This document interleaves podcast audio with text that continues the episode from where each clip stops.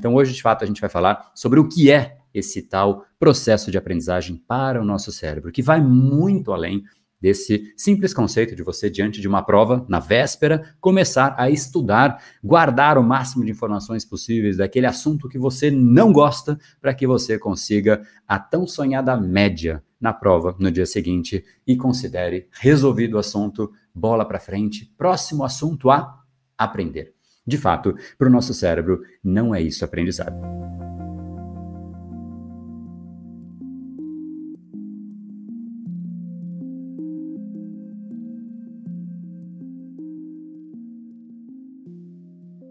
E seja muito bem-vindo ao Reprograme Seu Cérebro Cast desde 2016, mudando os padrões cerebrais das pessoas aqui no Brasil. Inúmeros padrões, pode numerar o que você quiser: preguiça, procrastinação, falta de foco, ansiedade, estresse, padrões mais pesados, padrões mais leves.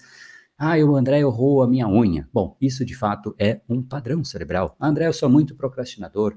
É um padrão cerebral, e aqui é exatamente a casa em que você tem a chance de aprender a mudar os seus padrões cerebrais, sejam eles quais forem, para que de fato você entre no processo que eu chamo de se auto esculpir. Aquele que sabe se esculpir, em última instância, ele é criatura, mas é também criador da criatura que ele se tornará. Não é? Então hoje a gente tem um tema bem diferente aqui, inclusive ele é um podcast um pouco diferente. Estou aqui com presenças ilustres me assistindo a um podcast com plateia, digamos assim. Eu coloquei aqui ao vivo no Instagram também. Então, caso você ainda não siga o Instagram, esse é um bom momento para você se lembrar de que existe o Instagram do Brain Power em BrainPowerBR. E neste momento aqui, eu vou deixar ao vivo o Instagram acontecendo em paralelo. E no final, eu vou pegar algumas perguntas do pessoal que participou do encontro ao vivo, direto do Instagram, e responderei aqui para este assunto tão essencial, que é o assunto em que, desde o momento em que a gente nasce até o momento em que a gente deixa esse planeta, a gente faz, que é o processo de aprender. O nosso cérebro está constantemente aprendendo. E muitas pessoas acham que aprender é somente aquilo que você faz na escola. Ah, eu vou na escola, então eu preciso aprender, estudar um assunto, porque no dia seguinte eu tenho a minha prova, né? E é exatamente isso que as pessoas fizeram como forma de aprendizagem, não é? Ah, André, eu tenho que estudar geografia, porque amanhã é a prova. Então elas aprendem. E isso, de fato, bom, dá para categorizar como aprendizado? De certa maneira, sim, mas a qualidade desse aprendizado não é dos mais das mais profundas possíveis. Né? Então, hoje, de fato, a gente vai falar sobre o que é esse tal processo de aprendizagem para o nosso cérebro, que vai muito além desse simples conceito de você, diante de uma prova, na véspera, começar a estudar, guardar o máximo de informações possíveis daquele assunto que você não gosta, para que você consiga a tão sonhada média na prova no dia seguinte e considere resolvido o assunto, bola para frente, próximo assunto a aprender. De fato, para o nosso cérebro, não é isso aprendizado. Então, antes de mais nada, como é que vai funcionar a nossa conversa? Eu vou te explicar o que é aprendizado para o nosso cérebro. Depois eu vou trazer dois grandes conceitos, duas grandes vertentes para que de fato você entenda que sem uma e sem a outra você não consegue aprender. Aprender significa uma, duas etapas, duas decomposições de um processo, que é exatamente o que a gente vai ter aqui nessa nossa conversa. E por fim, eu vou te trazer aqui umas quatro ou talvez cinco dicas para que você consiga aprender com muito mais eficiência, com muito mais intensidade, com muito mais facilidade e se lembre muito mais, né? Afinal, muitas pessoas gostariam que simplesmente elas pudessem bater o olho em uma informação, bater um olho num texto, numa mensagem e automaticamente o cérebro lembrasse dessa informação de forma instantânea para sempre, né? Só que obviamente isso não existe. Existem filmes né, que fazem isso, que retratam situações como essas, mas não é assim. E vou dizer uma coisa: que bom que não é assim, porque o nosso cérebro ele não tem capacidade de absorver todas as informações. Existe um processo de seleção das informações que, inclusive, é essencial. Então, vamos começar com o que é aprendizagem para o nosso cérebro. E a primeira grande parte, o primeiro grande conceito que é essencial que fique presente é que nosso cérebro ele não é estático. Houve um momento no passado em que se considerava que o cérebro era algo estático, mas não, ele está constantemente em adaptação, e é exatamente isso. Ele tenta se adaptar melhor frente ao mundo para que a gente consiga proporcionar uma resposta melhor frente aos estímulos da nossa rotina. Então, por exemplo, se todos os dias você insere no seu cérebro um estímulo, porque você de repente quer aprender a tocar violão, isso é um estímulo. E o cérebro, diante desse estímulo, a primeira vez que ele reage frente a um violão é com estranheza. Provavelmente, no máximo, no melhor das hipóteses, que inclusive seria a minha, eu consigo emitir ruídos de um violão e jamais uma melodia, jamais um som, porque o meu cérebro não aprendeu aquilo ainda. Então ele, obviamente, percebe que é um processo muito custoso, muito danoso, é trabalhoso demais, né? Ele não consegue entender ainda aquela dinâmica. Agora, quanto mais você pratica aquilo, quanto mais estímulos iguais àquele você oferece para o seu cérebro, mais ele vai se adaptando. Então, isso é a adaptação, este é o processo de aprendizagem. Não há como falar de aprendizagem sem falar sobre neuroplasticidade. Neuroplasticidade é exatamente o nosso cérebro se adaptando frente aos estímulos que nós recebemos na nossa rotina, no dia a dia, e quanto mais numerosos e intensos os estímulos, mais será o processo de adaptação do nosso cérebro. Então, o que é aprender em última instância? É absolutamente tudo. Você veio ao mundo sabendo algumas coisas, talvez andar não era uma das coisas que você sabia. Muitas coisas a gente simplesmente foi aprendendo para não dizer todas. Conforme você vai aprendendo as coisas, o cérebro vai se adaptando. Portanto, a aprendizagem vai muito além do que é o lugar comum que se diz por aí, que é simplesmente você, na véspera de uma prova, aprender uma nova informação. Então, do ponto de vista da neurociência, é esse processo de adaptação do cérebro para que ele consiga gerenciar, vivenciar o nosso dia a dia com muito mais facilidade, com muito mais leveza e gastando menos energia. Então, Guarde esse conceito porque ele é importante. Quando um estímulo é repetido, o nosso cérebro começa a se adaptar. Isso já deixa uma primeira possível reflexão com a resposta em conjunto. Será que é possível, com um simples estímulo, simplesmente você olha para uma informação e imediatamente você aprende algo novo?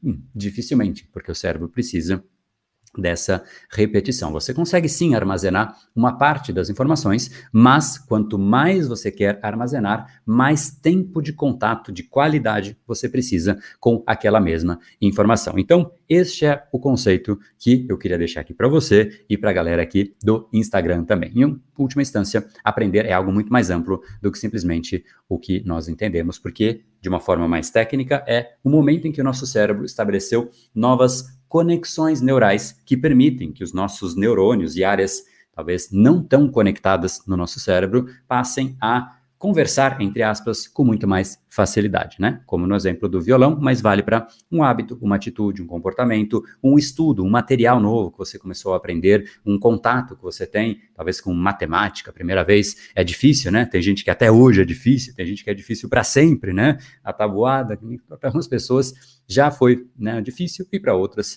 é difícil para todas as pessoas. Então isso já deixa mais uma resposta. Será que existe um tempo certo para aprender? Bom, depende depende do que é você e depende do que é o estímulo e depende de quanto você responde àquele estímulo. Pode ser que você nunca aprenda alguma coisa. Se você, por exemplo, matemática, você odeia matemática, você não se dedica a isso e você fica sendo exposto à matemática ao longo da sua vida inteira, mas sempre com uma certa aversão e não querendo estudar, você não está favorecendo essa dinâmica. Então, aprender é, portanto, muito mais amplos, muito mais amplo do que aquilo que a gente, em geral, associa, que é aprender um novo assunto e tudo mais, né? Mas, então, vamos agora para o que a gente mais busca, né? Essa resposta. Quando se fala de aprender, é isso que, em geral, as pessoas querem. Mas, ok, André, entendi que isso é aprender para o nosso cérebro, do ponto de vista da neurociência, mas e se eu quiser aprender um novo assunto? Como isso funciona? Bom, quando a gente quer que o nosso cérebro aprenda um novo, novo assunto, a gente precisa necessariamente passar aqui por duas grandes etapas essenciais, que é exatamente o que a gente vai conversar um pouquinho mais a respeito aqui. A etapa da codificação e a etapa da consolidação. São duas etapas e eu quero falar com calma a respeito de cada uma delas. A etapa da codificação é uma das etapas, óbvio, são duas, as duas são igualmente importantes, mas é uma etapa que é essencial. A gente tem que entender exatamente qual é a diferença entre cada uma delas, se a gente quer que o nosso cérebro aprenda, e aprenda com profundidade, e aprenda com mais leveza, inclusive. A codificação, em última instância, é aquele momento em que o cérebro está recebendo a informação e processando aquela informação para que a gente possa entender. E posteriormente, essa informação já recebida, ela precisa ser consolidada para que a gente não esqueça essa informação. Então, aprender, basicamente, a gente precisa entender exatamente essas duas etapas. Né? O cérebro, em primeiro lugar, é, fica evidente né, que o cérebro não consegue absorver todas as informações, muito menos armazenar todas as informações que a gente recebe ao longo do nosso, dia a dia. Seria absolutamente contraprodutivo, a gente viveria numa confusão mental muito é, expressiva, né? Então, existem é, inúmeras é, informações que são absolutamente desnecessárias. E por serem desnecessárias, elas precisam ser descartadas. Por quê? Para que as informações importantes possam prevalecer. E o que significa prevalecer? Significa ganhar saliência, significa que de fato elas se sobressaiam frente às outras, né? E o que é uma informação importante, o que não é importante, é exatamente o que a gente vai discutir. Então, aqui já fica um primeiro um primeiro, um segundo, enfim, terceiro conceito, que é um conceito importante dentro deste processo de aprendizagem. Ou seja, aprendizado é um processo de seleção. E é um processo custoso, que, que consome uma, uma quantidade diria, significativa de energia do nosso cérebro, que já é um órgão que consome né, um, um, um, grande volume da nossa energia, da energia do nosso organismo. Então, essa seleção, né, ela é absolutamente essencial e se a gente quer, então, entender como aprender melhor, o que a gente precisa é ajudar nesta seleção, dizendo para o cérebro, esse tipo de informação é importante, esse tipo de informação não é importante. Inclusive, muitas pessoas quando eu tenho contato, elas falam que eu tenho uma dificuldade tremenda de aprender, de memorizar nomes das pessoas e tudo mais. Mas muitas vezes o problema não é a memória da pessoa. A gente fala, poxa, eu li, li, li, mas eu não consigo lembrar a informação. Será que de fato você permitiu um tempo de qualidade de leitura? Olha para como é o nosso dia a dia hoje. A gente está aqui, bom, conversando, né? Seguramente chegam notificações, chegam mensagens. O cérebro ele fica absolutamente pipocando entre essas mais diversas informações. E quanto mais informações você oferece para o seu cérebro mais estímulos, mais esses estímulos competem entre si. E isso torna o processo de seleção, de você apontar para o cérebro e falar, poxa, isso aqui é importante, isso se torna muito mais complexo e muito mais difícil. Né? Então, a gente de fato precisa ajudar no processo seletivo, porque se a gente não fizer isso, a gente está muito mais atrapalhando algo que já é custoso, algo que já é demandante. Tá? Então, vamos entender quais são estes critérios né, que fazem com que uma informação tenha uma probabilidade maior de ser absorvida, maior de ser processada, ou, como eu chamei, essa primeira etapa, né, que tem o nome de codificação, e depois a gente vai falar sobre como isso pode sim ser armazenado ou consolidado no nosso cérebro com muito mais é, propriedade, com muito mais leveza, inclusive, né? Porque é trabalhoso, é custoso aprender, mas não precisa ser tanto quanto as pessoas costumam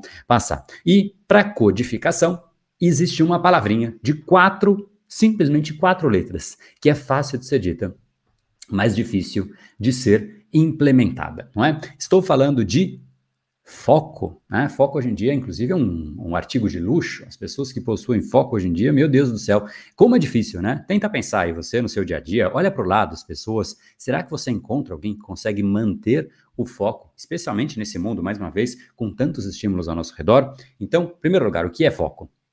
Foco é a nossa é, é a capacidade do nosso cérebro de manter a atenção aderente a uma única informação, manter a informação, a atenção aderente a um estímulo ou a uma informação que a gente denomina como importante. Então, o foco ele pode ser totalmente aleatório, inconsciente, ou seja, coisas legais, bonitas, vistosas, enfim, que chamam a nossa atenção, ganham o nosso foco. Ou a gente pode realmente ser uma pessoa muito mais seletiva e nós escolhermos qual é o alvo do nosso foco. Porque uma coisa que eu sempre digo é, o foco ele não é perdido. Tem gente que fala, eu perdi o meu foco, André, eu perco o foco com uma facilidade tremenda.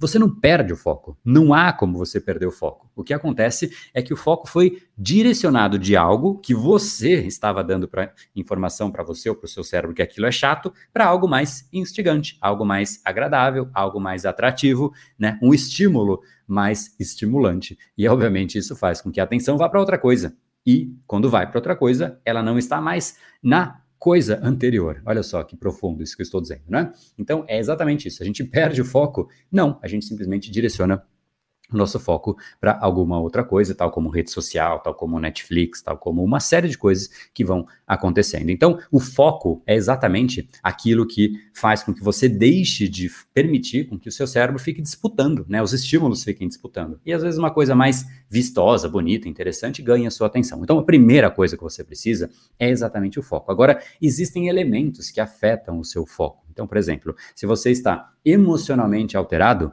é muito mais difícil você ter foco. Se você está absolutamente desanimado, desmotivado, é muito mais difícil você ter foco. E muitas outras coisas, né? Se você está desnutrido, morrendo de fome, muitas coisas afetam o seu foco. Mas, em última instância, o que o cérebro mais precisa é exatamente esse foco. Porque o que, que é, no fim, o foco, de uma forma um pouco mais prática? É como se você estivesse fazendo o seu cérebro ter contato com aquela informação. Né? Então, se você não tira a informação né, e da, dali da frente de você, você fica realmente interagindo com aquela informação, com aquele estímulo, você está permitindo que ele entre dentro do seu cérebro com muito mais propriedade, com muito mais qualidade. Ou seja, essa informação ela é codificada com muito mais tranquilidade do que em geral, que é um caos de informação. É uma informação que vem, que vai demolindo a anterior, e quando você vê, você tem um caos mental tão gigante que disputa o nosso foco. Né? E o foco, ele é algo que a gente pode sim controlar, é nossa atenção executiva. Só que por ser executiva, por ser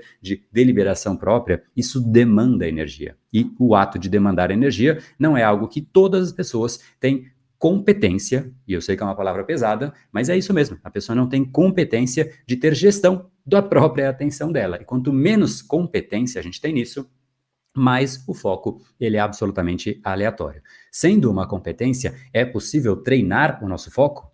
Absolutamente sim, um sim categórico. Inclusive, um dos nossos laboratórios, é um treinamento né, de, de, média duração nosso, um dos maiores, mais, um dos mais vendidos, inclusive, é exatamente o laboratório Brain Power do foco extremo, né, que é exatamente o que ensina essa dinâmica, para você treinar o seu foco, para que você consiga, em primeiro lugar, proteger o seu foco, depois expandir a sua capacidade de foco. Mas antes de expandir, você tem que proteger, você tem que blindar o foco que você já tem, né, antes de querer conquistar novos territórios. Então, em última instância, é possível, em absoluto, sim, transformar e aumentar a sua é, capacidade de foco, né? E é exatamente essa, então, a primeira a primeira etapa que é muito importante para a codificação. Então, se você fica com a atenção um pouco aqui, um pouco ali, um pouco acolá, enfim, você está de fato prejudicando a etapa de codificação, que é aquela que permitiria a informação entrar dentro de você. E se ela não entra, não há como você colocar a culpa na sua memória. Poxa, André, eu tentei estudar e eu não aprendi, eu não decoro, eu não memorizo, minha memória é péssima. Bom, nem entrou a informação. Como é que a memória vai funcionar? Primeiro, você tem que permitir que ela entre, não é mesmo? Então, em última instância, o foco é o que faz com que a gente consiga ter essa essa, né, essa qualidade maior e esse tempo de contato do nosso cérebro com a informação que a gente está ali diante de nós mesmos. Então, se você tem algo que você gostaria de ter mais clareza, né, inclusive se é algo que aconteceu comigo, vou, vou guardar um tempinho aqui só para dividir algo que acontecia muito comigo no mundo corporativo. Existia um momento, especialmente quando eu era estagiário, mais no começo, que eu realmente estava absolutamente engajado em gerar um impacto bastante significativo na empresa que eu estava passando. Naquele momento era Johnson Johnson, né? E, e, eu era ali responsável por uma, uma, uma parte pequena ainda, né? Estagiário, obviamente, por uma parte pequena dos produtos. Eu cuidava de fio dental da Johnson's, era uma marca absolutamente consolidada, uma marca né, gigante em termos de participação de mercado, é o maior, não sei se ainda é, mas era o líder disparado, participação gigantesca, não posso falar os números, é público, mas enfim, né, um número bem expressivo e eu era responsável por essa marca. E é impressionante, assim, porque eu comecei a criar uma, uma paixão, eu sempre fui muito devoto, né, aquilo que eu me dedico a fazer, e eu gostava tanto daquilo que eu começava a ler, estudar e olhar a participação de mercado, e, cara, eu lia, mas eu olhava com tanta atenção, né, então vinha, às vezes, um instituto de, de medição de mercado chamado Nielsen, fazia apresentações de como estava indo a categoria, como a gente ia, por mercado, né, por subdivisão de mercado, norte, nordeste, sul, enfim, e traziam vários números. Então, a participação da Johnson's no Nordeste era tal, no Sudeste tal, enfim. E eles iam trazendo os números e eu absolutamente estava ali vidrado naquilo, né? Vidrado porque eu estava muito interessado, muito comprometido com aquilo que estava, né? Com, com, algo que eu era responsável, né? Inclusive, né, muito do, do, do crescimento que eu tive no mundo corporativo, com menos de 30 anos, respondendo um CEO de uma empresa né, de 3 bilhões de faturamento, já tive mais de 50 pessoas no meu time, enfim. Tudo isso é, não é só isso que fez, mas o foco é assim, de uma, de uma leveza que você consegue levar o dia a dia que as pessoas não conseguem entender. Então, eu via esse monte de números e era impressionante. Inclusive, eu mesmo me impressionava que nas próximas reuniões, depois de ter sido apresentado os números, eu simplesmente sabia o número nas regiões e nas sub-regiões e na sub-sub-região, às vezes no principal, né, o que account, o principal vendedor, né, o principal rede de, de distribuição varejista, eu sabia os números que as pessoas falavam, de onde veio esse número? Ah, e as pessoas chegaram uma hora até a duvidar, falaram, não, vamos olhar, porque não é possível ficar jogando os números aleatórios, né? Foram olhar na apresentação e batia o número na pinta, né? Então é muito louco, porque eu fazia algo que só acontecia porque eu estava engajado, eu estava motivado, eu estava animado, empenhado e realmente comprometido com aquilo. Então, eu dei um sinal para o meu cérebro que aquela informação era importante. Então, eu trazia qualidade de absorção, meu cérebro codificava aquela informação. Então, quando eu tinha que buscar a informação, ela estava lá ela tinha sido codificada. Não há como você querer tirar uma informação dentro de você se ela sequer entrou. Então, isso é algo que realmente, né, hoje em dia, virou esse artigo de luxo, como eu disse. Aqueles que possuem foco, de fato, chamam a atenção, porque em terra de cego, né, quem tem olho, um olho é rei, né? Então, quem tem foco, basicamente, é exatamente essa pessoa que permite que o cérebro consiga essa codificação, né? Isso para mim é uma coisa muito forte. Inclusive, se você me segue aqui há algum tempo, seguramente você vê que entram pessoas aqui que são alunos, às vezes de 2017, 2016, até 2015. E, e, provavelmente você deve ter visto já inúmeros casos que eu lembro, falo, nossa, você é da turma tal, com a outra pessoa tal. Por que, que eu lembro disso? Cara, simplesmente porque eu me importo, simplesmente porque eu comprei este projeto, eu estou dentro do projeto, eu quero a transformação das pessoas, né? Então isso para mim, né, isso para mim não, isso para o meu cérebro dá um sinal muito forte de que existe ali um desejo muito grande. Ele não busca estímulos aleatórios, porque isso aqui, isso aqui chamado brain power me estimula. Assim como na Johnson's, né? O fio dental lá me estimulava e o resto da minha carreira, mesma coisa, me estimulava porque eu direcionava o meu cérebro. Então, se você quer codificar, se você quer ter foco, se você quer aprender, você precisa direcionar o seu cérebro. Senão, ele vai simplesmente viver de forma aleatória. Como a gente brinca nas nossas lives que acabaram, mas agora, né, tô aqui ao vivo fazendo a gravação desse podcast existe a expressão chega de vida de vaca, né? A nossa hashtag. Por quê? Porque a vaca, ela recebe um estímulo e ela vira a atenção para onde simplesmente teve o maior estímulo. Então começou ali, tipo, ah, uma, ela viu comida, ela vai lá e come. Começou a chover, vai para baixo da árvore, ela só vai reagindo, né? De um ser humano é esperado que a gente seja um pouquinho mais estruturado, mais estratégico, mais consciente do que uma vaca. Né? Então, se você quer ter aprendizado, se você quer aprender, você precisa direcionar o seu cérebro. Então, foco, né? direcionamento, clareza, se engajar com aquilo que você realmente quer aprender é essencial. Não há como você, como existem nos filmes, pessoas que simplesmente batem o olho e lembram de absolutamente tudo. Existe né, a memória fotográfica, existe, mas a gente não vai ficar discutindo a exceção. O processo de aprendizagem demanda contato. O cérebro precisa de exposição para que ele sofra alteração, ele se adapta frente àquilo que você está estimulando. E se você diz para o seu próprio cérebro, cara, isso não me interessa, isso é chato, você olha para qualquer coisa, bate o olho, já estuda pensando em outra coisa, é fato que você não está codificando essa informação. Então, Resumindo, codificação, né? Estou olhando agora, estava olhando mais para o Instagram, mas codificação é essencial. Quanto maior o tempo de exposição do seu cérebro com uma informação, maior é a probabilidade de você lembrar dela no futuro, especialmente se você atribuir utilidade a essa informação né, para você né, e para o seu futuro também. Então, guarde isso, porque o cérebro sozinho ele não sabe dizer o que é útil e o que é inútil. Se você é essa pessoa que tem que dizer, né? E o que, que diz isso? É o seu engajamento, repito, é a sua motivação com aquele assunto, é o quanto que você realmente é, se dedica frente àquilo, né? É, quanto mais engajado você tá, isso tudo atua como uma força positiva que aumentam o seu foco, tá bom? Então, basicamente, né, essa é a, a base fundamental para você conseguir uma boa codificação dessa informação. Óbvio que dá para destrinchar foco em subdivisões do foco, como a gente realmente fortalece o nosso foco e tudo mais, mas é importante que você entenda que se você não tiver uma boa codificação da informação, dificilmente você vai lembrar dessa informação porque ela jamais existiu dentro de você. Agora, vamos supor que você conseguiu vencer essa primeira etapa e você permitiu a codificação. Aí a gente vai para a segunda etapa, certo? Segunda etapa que eu falei, depois da codificação, é a consolidação, né? E aqui é uma conduta muito diferente do que em geral as pessoas fazem, né? Quando as pessoas falam, cara, eu tenho uma prova, um vestibular, é, ou até uma apresentação no trabalho, o que, que em geral as pessoas fazem? Elas ficam e maratonam e ficam e ficam e ficam e ficam estudando, estudando, estudando, estudando, sem pausa. Porque elas falam, não, agora eu não posso. Imagina, vou ter pausa. Eu quero é, agora eu vou absorver informação no máximo, do máximo, do máximo que eu puder. Ok, você até pode absorver muita informação. Só que no dia seguinte tem uma chance gigantesca. Se você fica absorvendo e quase não dorme, no dia seguinte você vai acordar e falar: Nossa, agora eu lembro de tudo que eu estudei? Provavelmente não, porque você não permitiu a consolidação. E o que, que é a etapa mais importante da consolidação? Será que quando você está nessa avalanche de informações, você permite que o seu cérebro consolide a informação? até consolida. O cérebro ele faz um pouco disso, mas aonde ele realmente consolida com muito mais profundidade é um nas pausas e dois, muito importante, no seu sono.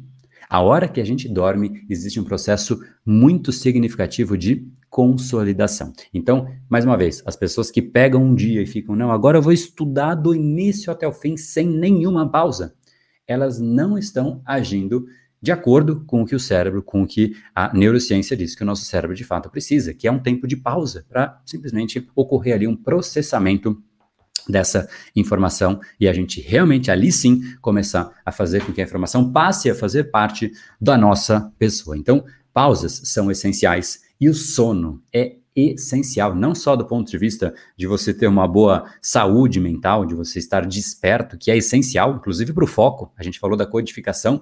Tenta um dia não dormir e falar, não, hoje eu vou estudar para caramba aqui. Você tem uma chance gigantesca de não conseguir manter o seu foco, né? E isso é, é, é visível, é assim, depende. Eu, eu sou uma pessoa que me considero muito muito, muito focada, mesmo, né? Só que tem coisas que acontecem, hoje, inclusive, posso pegar o exemplo de hoje, mas posso pegar exemplos de dias que eu dormi menos, né? E eu sou assim, acontece uma coisa que é importante, eu vou resolver, né? Vou resolver. Não acho isso importante, não acho que o sono não é importante, mas eu preciso resolver. E eu resolvi, eu sei que no dia seguinte eu vou ter prejudicado uma série de funções cognitivas. Então, mesmo para mim, que eu considero, de novo, que o meu foco ele é bastante significativo, eu percebo a diferença de uma forma muito expressiva, né? Agora, se você já não tem o foco muito, né, bacana ali, já tá todo, né, sempre que você começa a fazer uma coisa, a atenção vai para cá, vem uma mosquinha já foi e tudo mais, então, automaticamente, se já está baixo, vai mais para baixo ainda. Se está lá em cima, cai. Talvez não seja tão expressivo para visual, assim, você ainda consegue manter o foco, mas seja a pessoa em si, ela consegue perceber, né? Agora, tem outra coisa alteração emocional. Hoje foi um dia que é um pepino em cima do outro, né? De fato, eu, inclusive até um dos motivos que eu mencionei que eu faria live é que quando eu, para mim, isso é um tema de outro podcast, não vou entrar nessa esfera, mas quando algo acontece e se soma um atrás do outro, um pepino atrás do outro, eu falo simplesmente, bom, é hora de gerar valor, é hora de fazer algo que eu entregue valor para outras pessoas, porque isso é uma das formas de voltar valor para mim, de voltar energia para mim. Então, de fato, quando eu digo que eu faço isso, eu faço, estou fazendo exatamente isso neste momento. Quando eu estou cansado, eu vou correr. Quando eu estou sem energia, eu ligo uma live, né? Então, eu tenho algumas dinâmicas para mim. E eu não vou entrar nessa esfera, porque essa é uma esfera absolutamente né, complexa de ser explicada no meio de outro assunto. Então, eu vou preservar esse assunto, de repente, para um outro podcast, se você quiser. Depois comente, né? Manda um direct aí pra gente, pra gente poder saber. Manda quem tá no podcast, pode entrar no Instagram, arroba BrainPowerBR, mandar um direct. E quem tá aqui no Instagram, manda um direct também, se isso for relevante para você, tá bom? Mas, de novo, o sono, né, ele é essencial e é, você ter uma. Inclusive, ele é essencial não só para consolidação, mas ele é essencial, como eu ia dizendo, para que você consiga ter uma boa codificação, porque sem sono você não consegue ter o mesmo nível de foco, assim como quando você se altera emocionalmente também te prejudica. Então você tem que ter ali os seus próprios recursos para que você consiga voltar ao seu eixo. Não existe um eixo certo, existe o seu eixo, o eixo que você opera bem. Se você não sabe qual é ele, aí fica mais complexo ainda, né? Você fala, poxa, eu preciso voltar para o eixo, mas aonde é o meu eixo? Não sei. aí já fica. Aí você tem dois problemas, né? Mas voltando aqui ao foco, então, descanso, pausas são essenciais para o cérebro conseguir aprender. Agora, como a gente pode fazer isso? Será que a gente tem então cinco minutos de estudo, cinco de pausa, cinco de estudo, cinco de pausa? E essa é uma resposta que depende muito mais de você do que de mim. Existe né, uma, uma técnica que é muito famosa, inclusive, eu vou dividir o nome, que responde um pouco a isso. Mas antes até de eu citar a técnica, é legal que você se conheça, saber qual é o seu tempo ótimo. Porque o meu tempo ótimo é um, o de uma outra pessoa é outro, e o seu é outro. Então, quanto tempo você tem que estudar até fazer a sua pausa? Não sei, para mim é bem longo esse tempo. Eu consigo tranquilamente ficar duas horas com um foco muito intenso guardando informação, faço uma pausa maior, obviamente, porque as duas horas é um período é, expressivo, né? Depois eu faço uma pausa e aí eu volto. Mas esse é o meu tempo, não é o seu e não é de outra pessoa. Para você pode ser quatro horas e tá tudo bem, não é uma competição. O importante é você achar o seu modus operandi e saber como você opera. Né? Então, de novo, o tempo que é recomendado tem uma técnica que se chama Pomodoro. Você provavelmente já ouviu falar, é uma técnica que nada mais diz do que você precisa, é, se você tem que focar ali por 25 minutos, 25 minutos é o tempo de você se dedicar a um bloco de informação, é este assunto que você vai estudar, trabalhar, enfim, fazer por 25 minutos de concentração, depois 5 minutos de pausa. 25, 5, 25, 5, aí uma pausa um pouco maior. Mas será que 25 minutos é o tempo certo? Né? Pra, pode ser mais e pode ser menos. Se for menos, tá tudo bem. Vai aumentando até você sentir que você chegou num ponto que ainda você consegue manter o seu foco. E quando você começou a perder, pausa. E aí você retoma depois, tá? André, como é que eu faço a técnica Pomodoro? Tem inúmeros aplicativos, mas o que você precisa para essa técnica não é um aplicativo, né? É simplesmente um relógio, é um timer. Conta ali o tempo, faz a pausa, volta depois, né? Tem gente que acha que a produtividade, o foco, né? Tá tudo num aplicativo. Cara, não tem um aplicativo que substitua o seu cérebro e não tem um aplicativo que substitua o seu papel de gestor do seu cérebro. É você que direciona quanto de estímulo você dá, quais são os estímulos e essas escolhas definem os seus padrões, que em última instância definem quem é você. Você cria os seus padrões e os seus padrões criam você, tá? Então, no fundo, no fundo, a gente precisa achar essa dinâmica. Então, se a gente tiver uma uma, uma, boa etapa de codificação, né, com foco agudo ali, intenso, extremo naquilo que a gente se propõe a fazer, a gente permite que o cérebro codifique aquela informação e depois a gente tendo essa, essas pausas, a gente permite que o cérebro consiga consolidar essa mesma informação. Agora, obviamente, para que isso tudo aconteça, tem algo que as pessoas geralmente é, esquecem. É um, é um detalhezinho, né? Que é a qualidade de vida da pessoa. Então, se, de novo, se você dorme muito mal, se você se alimenta muito mal, se você né, fuma, se você não faz exercício, é muito mais difícil. Mas, assim, não é um pouco, é um absurdo de muito mais difícil. É muito complexo você conseguir manter o seu foco depois de você ir numa churrascaria e comer assim até, né, até dizer chega. Você vai conseguir depois sentar na mesa de trabalho e falar: bom, agora eu vou escrever, sei lá, uma carta para um cliente muito importante. Cara, provavelmente você não vai conseguir escrever um livro, escrever qualquer coisa que seja. Você vai meio que, né, aquele processo ali de escorregando, escorregando na cadeira, de repente você está ali no celular, se distraindo.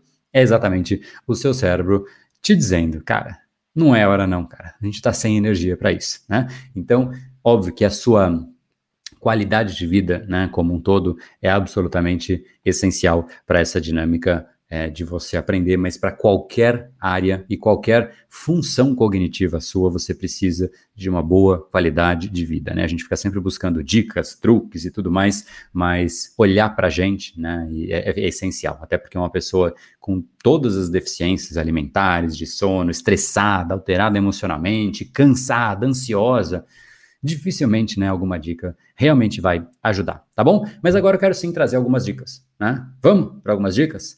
Então, vamos que vamos, porque uma vez que você já entendeu que a codificação é importante, que a consolidação é importante, já entendeu que você precisa de você para que isso aconteça, ou seja, estar bem, é a hora da gente pensar em maneiras de otimizar e ainda melhorar a, a, o, o processo como um todo. E o primeiro ponto que eu vou te sugerir aqui é a vamos chamar de organização, porque é exatamente isso mesmo, né? Quando a gente quer absorver a informação, mas ela está uma confusão, isso é muito mais complexo para o nosso cérebro. Se você tem a informação ali bonitinha, organizada, é muito mais fácil para você. Só que eu vou aumentar o conceito de organização para muito mais do que somente a informação.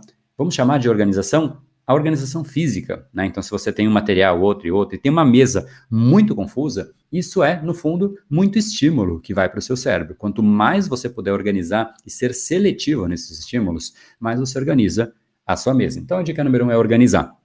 E ela começa com a parte física. Depois da parte física, ela entra em organizar o conteúdo propriamente dito. Né? Então, você vai organizar meio que montando talvez um plano de estudo, se o aprendizado ele é relacionado ao estudo. Então, eu vou estudar isso, depois eu vou estudar aquilo. Quando você tem essa clareza de quais são as etapas, o que vem antes e o que vem depois, você se acalma.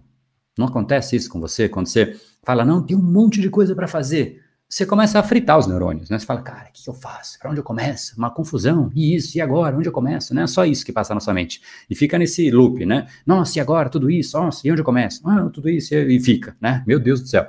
É aflitivo. Então, organizar o que você vai, de fato, é, estudar, né? É, aprender, é essencial para que você consiga dar essa tranquilidade para que o cérebro simplesmente se concentre naquilo que precisa, né? E ele não precisa organizar o caos, ele só precisa ter ali o tempo de qualidade para ele absorver aquela informação. Então, a primeira coisa é organizar né, o seu o contorno ali, né, a mesa, escritório, o que quer que seja, depois organizar aquilo que você realmente vai aprender. Saiba que às vezes cinco minutos organizando né, o seu dia, o seu estudo e tudo mais, representam o dia inteiro que você ganhou, né? Porque um dia que você está numa confusão, não sabe o que você vai estudar, você chega no final do dia e você fala, cara, e aí? Né? O que, que eu fiz? O que, que eu estudei? Você ficou meio que envolvendo né, o seu cérebro em uma série de informações aleatórias que não tem lógica. Essa lógica ajuda demais a você realmente conseguir é, concatenar melhor as informações. E aí, ainda dentro de organização, me, me ocorreu mais uma etapa, mais uma dinâmica, que é exatamente como você pode organizar as informações. Porque uma coisa é a mesa,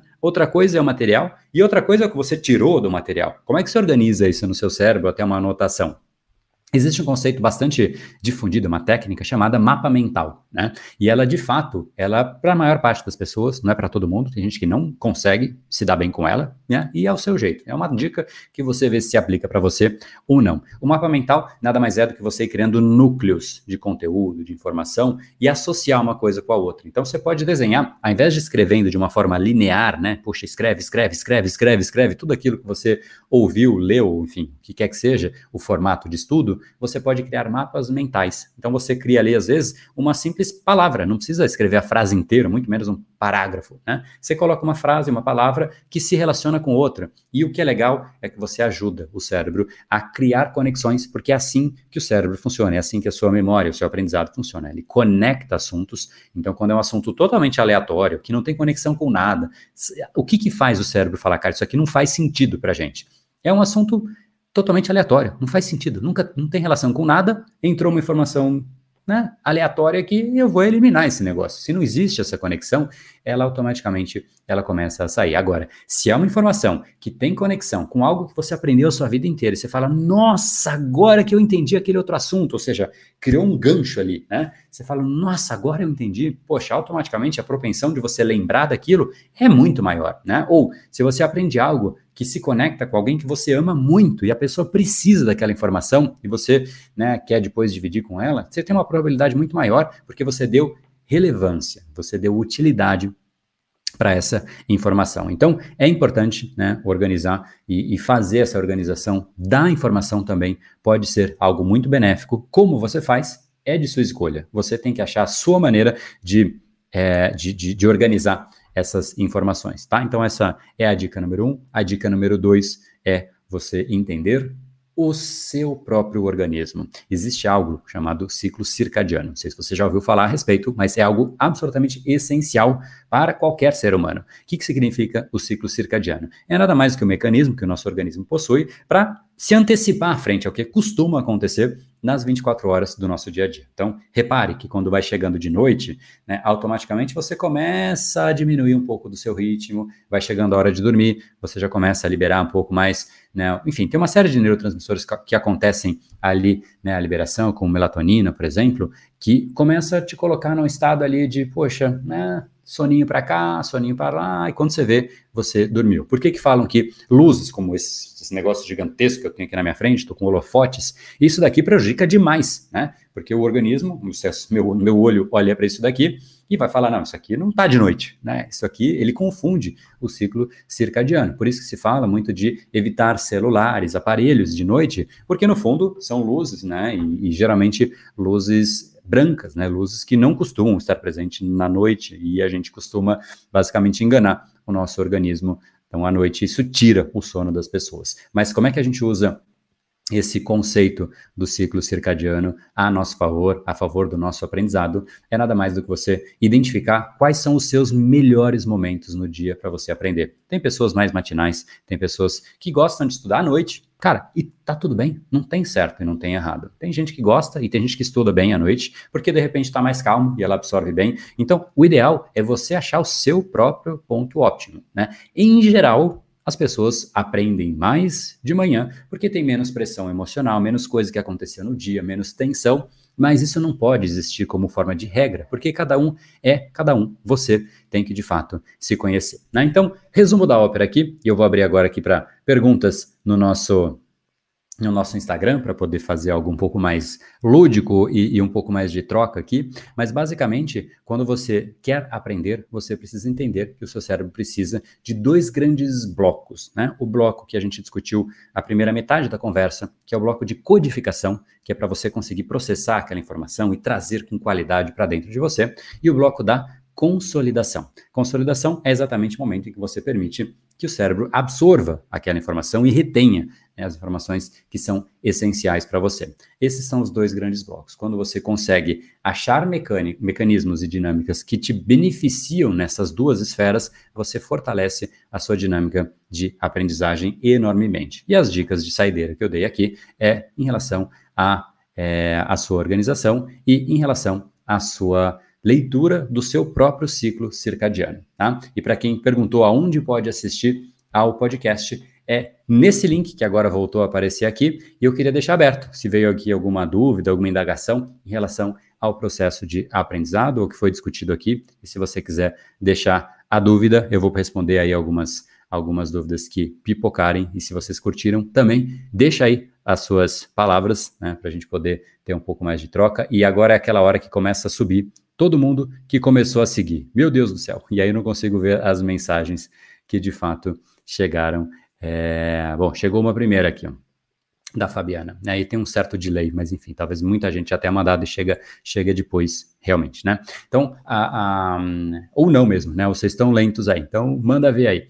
É, o que, que se aplica? Isso se aplica, será, ao nosso processo atual, né, que é de home office, e obviamente sim, né, isso se aplica em absolutamente sim, né, não há como você querer focar, né, se é em casa ou se é no escritório, a dinâmica é exatamente a mesma, tá? Você não consegue é, fa fazer com que você aprenda algo independente do lugar. O grande ponto é você entender como o seu cérebro funciona e os, as, as grandes diferenças, né, os grandes processos diferentes que você tem no seu escritório, na sua casa, o que você precisa mais ou menos é mapear quais são os estímulos, porque os estímulos que você recebe na sua casa são diferentes dos estímulos que você recebe no escritório. Como você reage frente a cada estímulo é um processo, isso é o que se chama alta performance, né? Você conseguir mapear como você reage frente aos estímulos que vão acontecendo no dia a dia e a sua resposta.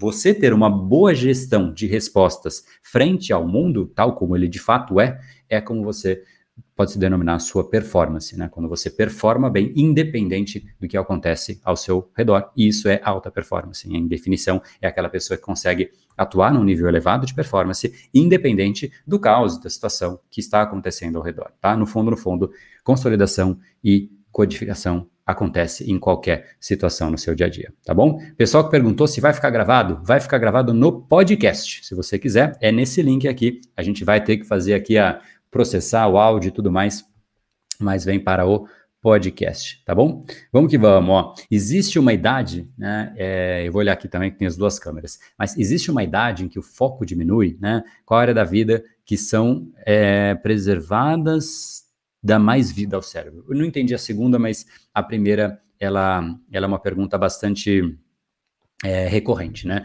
E, e, é fato que a, a idade, a, ela afeta o nosso processo cognitivo como um todo, não tem como, né? O processo cognitivo é parte de um cérebro que o cérebro é parte de um organismo e como qualquer outro órgão, né, existe o, o, o, o envelhecimento. Né? Então, esse declínio cognitivo relacionado à idade, né? inclusive é o, esse é o termo, né? Declínio cognitivo relacionado à idade é o termo que se utiliza para descrever essa redução na, no aprendizado, na lembrança, no processamento de informações, mas eu sugiro um cuidado aqui nesse ponto, porque muitas coisas na real, na real devem ser é, cogitadas né, e levadas em consideração quando se fala disso, porque essa redução ela não deveria comprometer as atividades normais do nosso dia a dia, porque um cérebro saudável, ele continua plenamente apto a aprender algo ao longo da vida inteira, né? Óbvio que com uma lentidão, um processo um pouco diferente, talvez precisando um pouco mais de estímulos,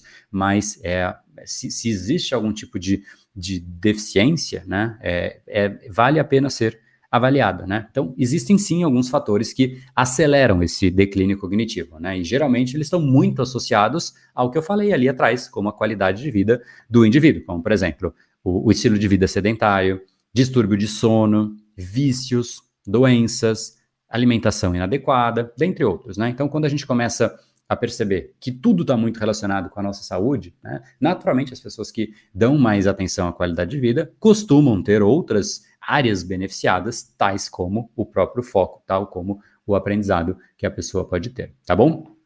É, deixa eu ver aqui. Tem o podcast no Deezer? Tem o podcast em todas as plataformas. Chama Reprograme Seu Cérebro Cast, tá bom? Mandei na caixinha de perguntas. Rapaz, tá com um botão aqui em cima da caixinha de perguntas. Nossa senhora. Deixa eu ver aqui. Deixa eu ver se eu consigo. Deixa eu ver se eu consigo. Uh, sem derrubar tudo aqui. Mas tô no meio do podcast, não vou ficar muito aqui, ó. É... Deixa eu ver. Poderia falar sobre o estado de flow? Puxa, esse é um outro assunto, senão vou mudar muito o tema. No podcast eu evito ficar mudando muitos assuntos, mas esse é um assunto que eu falei já, inclusive, em algumas lives, e mas é um assunto que merece um podcast inteiro. É fascinante esse assunto, eu amo falar a respeito, e é o estado supremo da alta performance em essência, né? Então, o pessoal que perguntou de neuroplasticidade, eu, me perdi nas caixinhas agora aqui, ó. É por meio da neuroplasticidade que são formadas as crenças. Olha, é, no fundo, no fundo, a crença não tem relação com, com a neuroplasticidade, apesar de ter. Então, deixa eu explicar o que eu quis dizer com isso.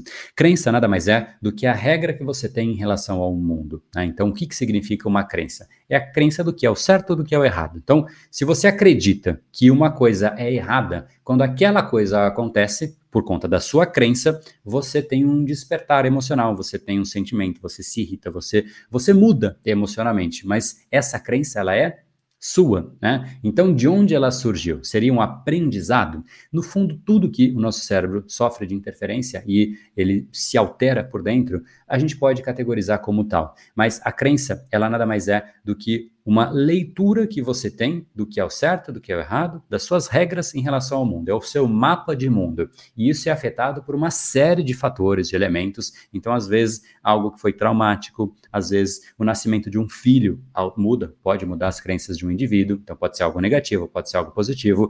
Em geral, são coisas que são ou muito marcantes, que realmente fazem esse tipo de mudança um pouco mais acelerada, ou conforme você vai evoluindo, interagindo com a sua família, com o ambiente, com a sociedade, você vai formando as suas próprias crenças, né? Então, muitas pessoas é, que convivem em lugares muito próximos podem ter crenças absolutamente diferentes do mundo, né? Então, não existe essa uma única realidade, uma única crença que é a certa e é a errada, né? Mas sim é afetado por aqueles estímulos que a gente recebe. Tudo aquilo que você de fato afeta, né, os seus, os seus estímulos, tudo aquilo que você é, insere de, de, ou permite a entrada de estímulos no seu cérebro, de certa maneira está afetando o seu cérebro, tá bom?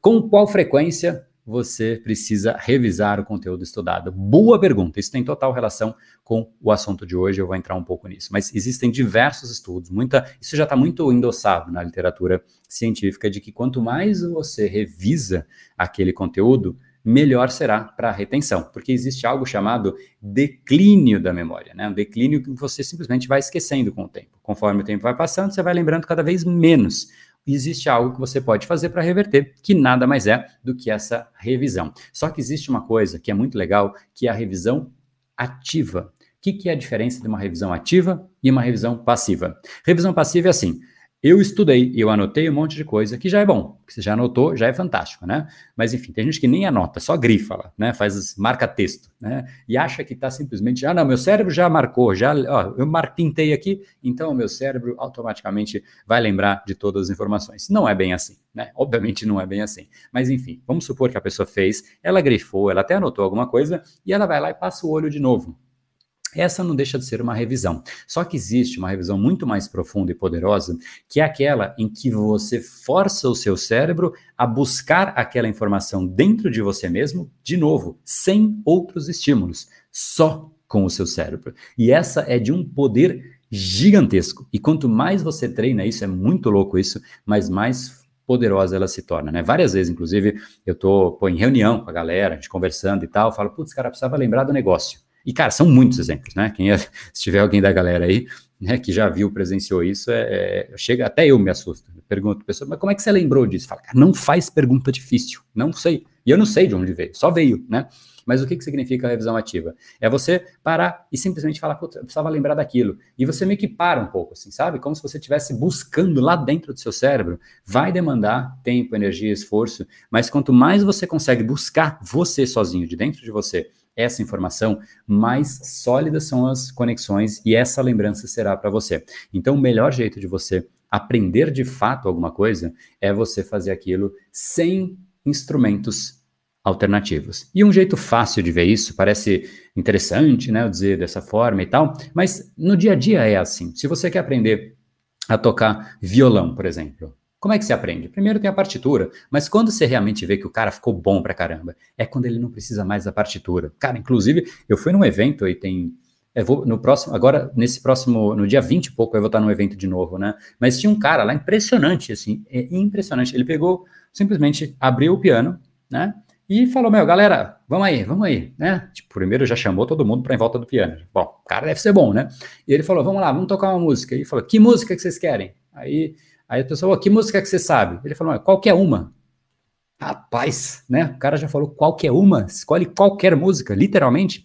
Ele falou, cara, qualquer uma. Aí falaram para sacanear, né? Falaram, ah, qualquer uma. Tá bom, então eu vou pensar uma. Aí falaram, mas muito, nada a ver, assim, do nada, né? E ele falou, ah, essa eu não conheço. Aí todo mundo vai, ele caiu, né? Pô, e não era qualquer uma? Ele falou, não, é qualquer uma. Põe aí no YouTube só para eu ouvir um trechinho da música. E aí eu toco. Galera já ficou assim, tipo, põe aí para ouvir um trechinho e aí eu toco. Aí puseram, falaram, ah, deixa ver, né? Agora eu quero ver o que, que é isso. Puseram um trechinho da música, ele ouviu esse trechinho da música. E, cara, ele começou a tocar a música. Como ele fez isso? Eu acho que ele deve perguntar quando ele recebe essa pergunta, ele deve responder a mesma coisa que eu, né? Não faz pergunta difícil, porque no fundo o cérebro foi sendo treinado para isso, né? Este é o famoso ouvido musical. Ele ouve ali, ele entende o que está funcionando, não me pergunta também como, porque eu não tenho esse ouvido, e ele simplesmente começa a tocar ali a música, o instrumento de um jeito fascinante, assim, fascinante. As pessoas começam a cantar e ele segue não só o que ele ouviu lá atrás de melodia, mas ele segue a entonação da voz da pessoa. É impressionante, é o que o nosso cérebro é capaz é impressionante. Então, resumo da ópera, né? Viajei um pouco na maionese aqui, mas o fato é, quanto mais você puder num primeiro momento, depender da partitura, mas depois começar você mesmo tocar, é exatamente a dinâmica. Assim como é numa bicicleta, quando você vai aprender a andar de bicicleta, em geral, né? Não são todos, mas as pessoas, os pais colocam ali aquelas rodinhas de apoio, né? Por quê? Porque você tem um apoio. Só que depois você tem que tirar para o cérebro começar a assumir o jogo sozinho.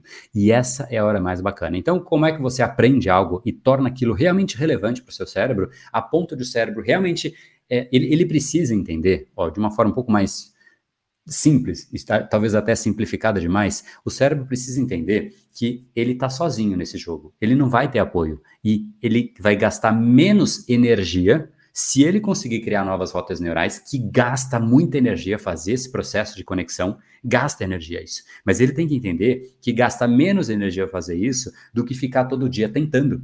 Imagina, se todo dia você tem, vai tem, tocar violão e, e, é uma lástima, né? E fica lá, o cérebro vai começar a falar, cara, deixa eu, né, deixa eu ajudar esse cara aqui, deixa eu ajudar esse cara aqui. E quando você vê, você foi dando tanto estímulo para o seu cérebro que ele foi de fato se tornando melhor e melhor e melhor. Então, Resumindo né, a sua pergunta, como é a melhor maneira de você revisar? É a revisão ativa. É aquela em que você, de fato, insere dentro do seu cérebro a dinâmica e usa ele sem nenhum artifício, sem nenhum elemento, sem nenhum tipo de muleta. É você com o seu cérebro. E isso força mais, isso gasta mais energia, e exatamente por gastar mais energia, você está aprendendo mais. Gasta, é, o processo de aprendizado, ele gasta energia, né? O problema é que as pessoas, não você, as outras, sabe? Aquelas outras que andam na rua por ali, né? Enfim, essas pessoas são preguiçosas. E essas que são preguiçosas, porque claramente não é você, que é da galera do 1%, essas preguiçosas, elas não gostam de aprender. E como elas não gostam de aprender, o que acontece?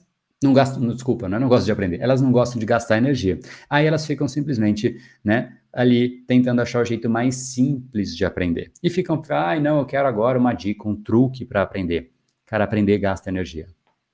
Assim como tocar violão, aprender um instrumento musical qualquer, aprender um idioma, aprender um novo assunto com propriedade, né? Gasta energia. Se você não faz isso, o melhor que você talvez consiga é aquela memória de curto prazo, que você consegue reter ali por um certo tempo, só que existe um limite até que o cérebro de fato descarte. E isso não é aprendizado. Aprender é diferente de memorizar. Memorizar aquilo que você retém por um certo espaço de tempo, né? Ou até, se você realmente usar bastante, você consegue memorizar por mais tempo, mas o aprendizado é quando o cérebro faz aquilo com mais leveza, é quando você realmente né, mudou aquela dinâmica, mudou o processo com base nos estímulos que você ofereceu para você mesmo. E eu gosto de dizer, tem uma frase que eu sempre digo quando eu falo sobre aprender, por que, que é, a, aprender é, é tão bonito, né? Porque em última instância, aprender é trazer o mundo para dentro de nós. Quanto mais você aprende a aprender, mais você tem a chance de trazer esse mundo fantástico, incrível para dentro de você. E isso é, em última instância, o que é a vida, né? A vida, ela pode estar acontecendo lá fora, ou você pode ter uma troca e uma interação com esse mundo lá fora. Só que você precisa do que está aqui dentro, fazendo com que o que está aqui dentro fale com um pouco daquilo que está lá fora. E é exatamente quando essa troca acontece, o cérebro ele se adapta. E esse processo de adaptação significa que aquilo já passou a ser parte de você. E aí você vai para o próximo. E aí você vai para o próximo. E aí vai se tornando cada vez mais fácil. É por isso que aqueles que sabem falar um idioma vão para o segundo com mais facilidade. Vão para o terceiro com mais facilidade. Porque o cérebro vai aprendendo a aprender. E, além de tudo, é apaixonante, né? É muito gostoso. Então, parei de ver aqui as mensagens, mas queria deixar essa essa mensagem para vocês e vou encerrar agora no podcast. A gente fica aqui um bate-papo adicional, mas queria agradecer a todos que ouviram aqui ao podcast Reprograme Seu Cérebro Cast, hoje especial, gravado aqui ao vivo com a galera do Instagram também. Algumas perguntas que você teve a chance de ouvir aqui, as, as respostas foi de fato direto aqui da galera do Insta. Então, se você quiser se eu gostar e se você curtiu também essa dinâmica, faz isso também agora, vai lá para o Insta, se inscreve lá para de repente, né, se eu começar a receber mensagens que valeu a pena, que foi bacana, chama aí né, no direct, manda uma mensagem falando, André, repete, faz sempre os podcasts ao vivo, porque de repente pode ser que aconteça. Hoje foi totalmente né, inesperado, eu falei, ah, vou entrar ao vivo, vou gravar junto e tamo junto. Então é assim que você aqui do Insta viu agora? É assim que é gravado no podcast. E você que está aqui no podcast, vai lá no Insta e deixa uma mensagem para mim, manda um direct dizendo que, que você achou do podcast, desse episódio, e manda para as pessoas que de fato precisam aprender no dia a dia, que precisam realmente ter melhores resultados, seja na esfera do dia a dia, seja no trabalho, seja nos estudos, seja para um novo concurso, seja para o que for. O cérebro ele aprende o tempo inteiro. Aqueles que sabem como aprender, aprendem com muita mais leveza do que as outras pessoas. Então, gratidão pelo seu tempo. Espero você, o seu review aqui embaixo. Tem um botãozinho para você deixar o seu comentário de como é que foi a sua avaliação em relação a esse, esse episódio, se você chegou até aqui. Espero que você tenha gostado, que você tenha tirado bom proveito, tenha saído com boas ideias, insights de como você pode sim aprender mais, com mais leveza, com mais facilidade, porque em última instância, é como eu disse, aprender é trazer um pouquinho do mundo para dentro de nós. Deixe um enorme abraço e a gente se encontra agora no nosso próximo episódio. Só como saideira, se você quiser saber como aprender e ter mais foco para facilitar o processo de aprendizado, eu vou deixar um link aqui embaixo também com o nosso um vídeo instrutivo que fala um pouco mais sobre como se dá o processo de aprendizagem, como funciona o nosso foco. E esse vídeo, ele é interessante porque ele é interativo. Você vai interagindo com ele, escolhendo ali, poxa, eu preciso de foco para trabalho, para estudo. E aí você vai seguindo a sua própria rota. Então o link vai estar aqui embaixo, foco.brainpower.com.br. Deixe um enorme abraço. No brain, no game. Valeu, galera. Até o próximo.